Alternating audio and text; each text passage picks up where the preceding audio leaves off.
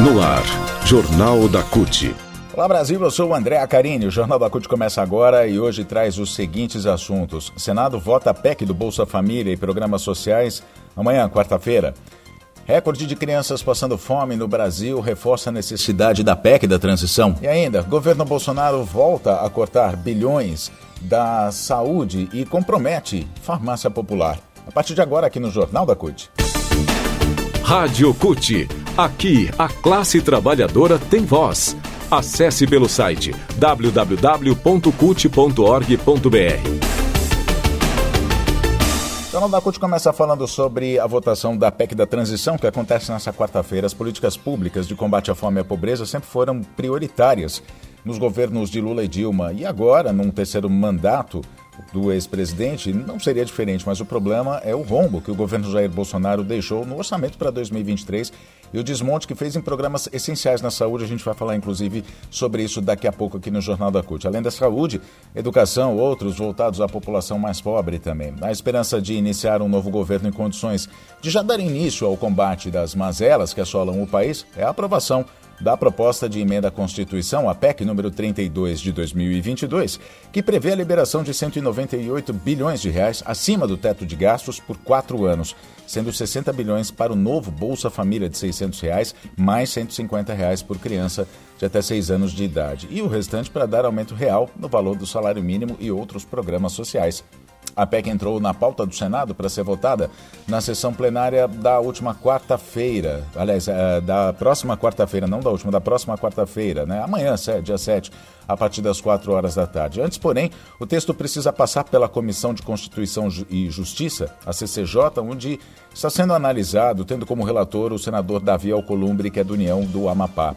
A proposta do novo governo Lula tem apoio da Central Única dos Trabalhadores, da CUT, o presidente da CUT, Sérgio Nobre, que integra a equipe de transição, disse que a central e o movimento sindical já mobilizam as suas bases para pressionar os parlamentares no Congresso Nacional a aprovar essa PEC, que ele diz indispensável para que de novo tiremos o Brasil do mapa da fome, como fizeram os governos petistas de Lula e Dilma.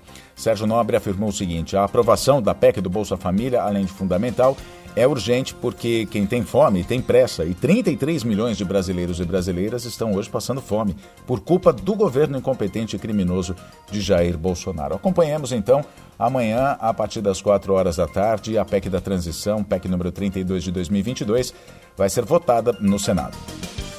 A crise econômica no Brasil, por causa da má gestão do governo de Jair Bolsonaro, deixa um rastro de miséria e pobreza, atingindo especialmente os mais vulneráveis, as crianças.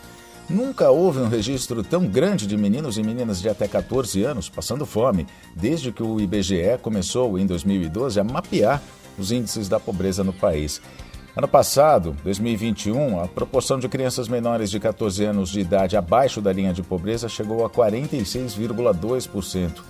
Diante do caos causado principalmente pela falta de políticas públicas na área social, da queda da renda da classe trabalhadora, da alta dos preços dos alimentos, da péssima qualidade da merenda escolar oferecida nas escolas, com a divisão de um ovo, por exemplo, né, como a gente chegou a ver esse ano, a divisão de um ovo em quatro para distribuir para as crianças, além delas comerem só bolachas, né? Ah, o futuro governo Lula quer, além de, de resolver todas essas mazelas, quer aumentar o valor do novo Bolsa Família para dar dignidade ao povo mais pobre. A gente falou disso agora com a aprovação da PEC 32 de 2022, é dar 600 reais por família, mais 150 por criança de até 6 anos de idade. O orçamento da União de 2023, proposto por Bolsonaro, prevê só 405 reais por família, o que desmente que ele, caso fosse eleito, reeleito, na verdade, manteria o atual valor que termina nesse mês de dezembro. Para ajudar os mais pobres, é preciso que a PEC da transição, articulada pela equipe de Lula, seja aprovada pelo Congresso Nacional.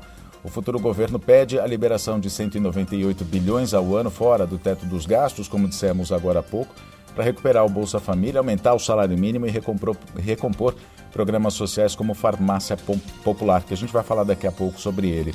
Nos últimos quatro anos, o atual governo gastou quase 800 bilhões de reais acima do teto de gastos públicos, apesar do discurso neoliberal do ministro da Economia Paulo Guedes de que é preciso manter essa regra fiscal. Agora, é, com foco nas, nas crianças, né? a gente a está falando sobre as crianças, a população de até 14 anos em situação de pobreza aumentou de 17 milhões para 20,3 milhões. A alta de 2020 para 2021 foi de quase 20%, ou 3 milhões e 300 mil crianças a mais, é o que mostra a pesquisa do IBGE.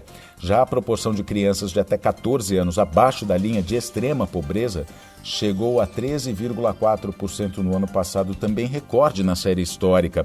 O percentual estava em 8,9% em 2020, aumentou para 13,4%, repito. Em números absolutos, a população nessa faixa etária, em situação de extrema pobreza, aumentou de 3 milhões e 900 mil para 5 milhões e 900 mil. A alta foi de 50,1% ou 2 milhões de crianças a mais. Notícias. E agora a gente fala então sobre os cortes na saúde do governo Bolsonaro, né? Mais cortes. Com o novo corte nos gastos do Ministério da Saúde, o governo Bolsonaro voltou a tirar dinheiro do farmácia popular, o que prejudica em especial os mais pobres, que podem ficar sem remédios para asma, para hipertensão, para diabetes, que são distribuídos de graça ou vendidos a um custo baixo pelo programa. No ano todo, a ordem do governo foi bloquear 15 bilhões e 300 milhões, 15 bilhões e 380 milhões de reais dos ministérios, sendo 3 bilhões e 780 milhões só no Ministério da Saúde. Na semana passada foi anunciado mais um corte de 5,7 bilhões no orçamento de 2022 dos ministérios, sendo 1 bilhão e 650 milhões na saúde. Com essa decisão foram bloqueados então mais 194 milhões do Farmácia Popular, que foi um programa criado lá no primeiro mandato de Lula em 2003 que atende mais de 21 milhões de pessoas em todo o país. Quando enviou o orçamento da União para 2023 para o Congresso Nacional, o governo Bolsonaro previu um corte de 59% do orçamento do Farmácia Popular para beneficiar o orçamento secreto, mecanismo criado por parlamentares e aprovado por Bolsonaro que permite a liberação de milhões de reais sem controle ou transparência e é comandado pelo presidente da Câmara, Arthur Lira, chefão do Centrão e um dos aliados mais fiéis do presidente Bolsonaro. Todos os cortes, diz o governo, são necessários para limitar as despesas ao que determina o teto de gastos públicos. O grupo de trabalho da saúde na transição de governo, no governo de transição, disse na última semana que é um cenário de caos na saúde do país. Uma das principais demandas da transição é reforçar em, dois, em 22 bilhões e 700 milhões o orçamento da saúde em 2023, justamente para garantir o mínimo funcionamento dos serviços públicos. No orçamento de 2023, Bolsonaro previu o contrário, o corte de 42% nas verbas discricionárias do Ministério da Saúde, usadas na compra de materiais, equipamentos, investimentos. E assim a gente termina essa edição do Jornal da CUT. Muito obrigado pela sua companhia. Nós nos falamos na próxima edição. Até lá!